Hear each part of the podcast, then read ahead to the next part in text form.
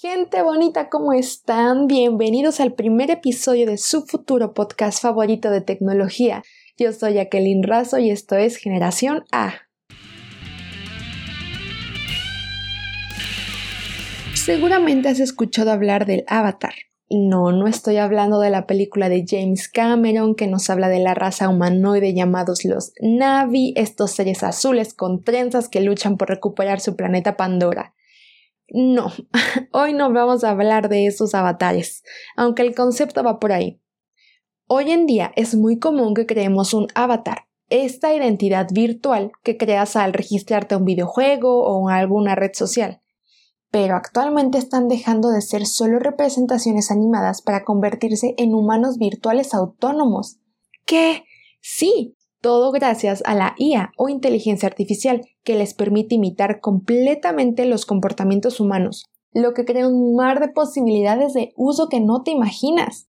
Por ejemplo, hace unos años el Instituto de Tecnologías Creativa de la USC creó a Ellie, una terapeuta de inteligencia artificial desarrollada para ayudar a los soldados estadounidenses que sufren de síndrome de estrés postraumático. ¿Y qué crees? Pues resulta que los investigadores encontraron que los pacientes se sentían menos juzgados por un psicólogo no humano, lo que les ayudó muchísimo a abrirse más y obtener mejores resultados de su terapia, ya que podían hablar de lo que quisieran sin sentir esa presión de ser criticado o señalado. Hoy en día, grandes empresas tecnológicas están creando a la nueva generación de máquinas de cooperación destinados a servir de ayuda en diversas áreas empresariales, como asistentes virtuales y servicio al cliente, básicamente para mejorar la comunicación entre máquinas y humanos. Lo que se busca es humanizar estas nuevas tecnologías para que puedan ser implementadas y aceptadas masivamente, ya que los humanos interactuamos mejor con tecnologías que emulan o imitan nuestro comportamiento o se parecen a nosotros, ya que inconscientemente nos producen más confianza. Los avatares también llegan como una alternativa adyacente a los robots, Hace poco leí una frase en el blog de 20bien que decía que la mayoría de los proyectos de robótica son simplemente cuerpos sin cerebro, mientras que un avatar es un cerebro sin cuerpo físico.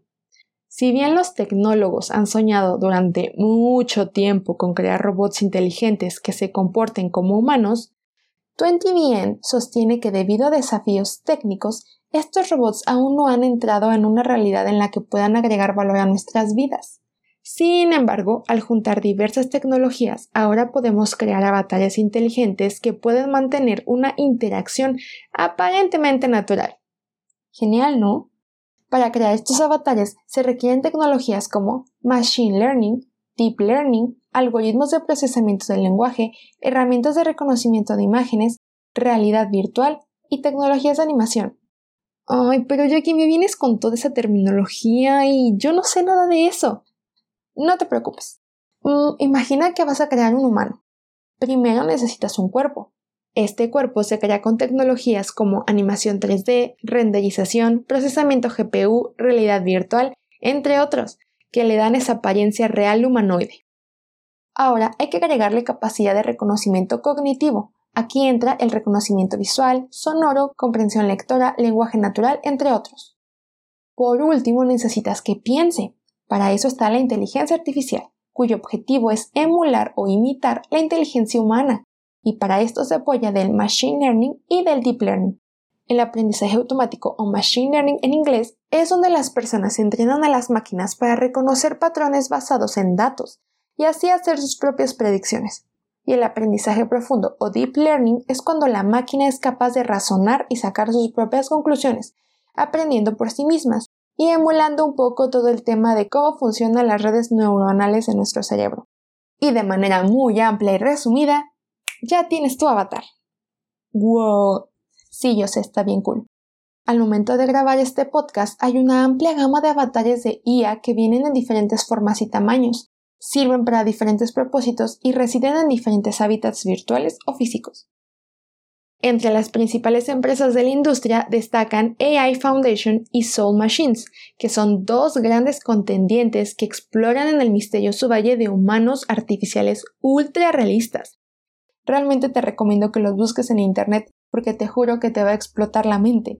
Por ejemplo, AI Foundation lanzó en enero de este año 2021, junto con el doctor Deepak Chopra, uno de los médicos más famosos de la India, la primera aplicación de bienestar con IA totalmente interactiva y disponible para el público en general, que más que nada tratan temas de salud mental, meditación y todo este rollo de buena vibra.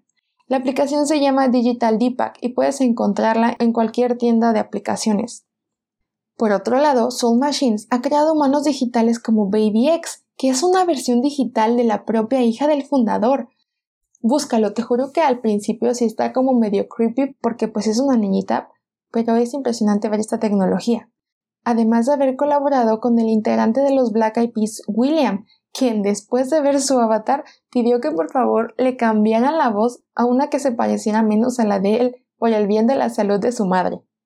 Otra opción es, bueno, si algún día te despiertas con ganas de tener un clon, puedes contactar a OBN, ya que ellos se encargan de crear tu gemelo digital en 3D.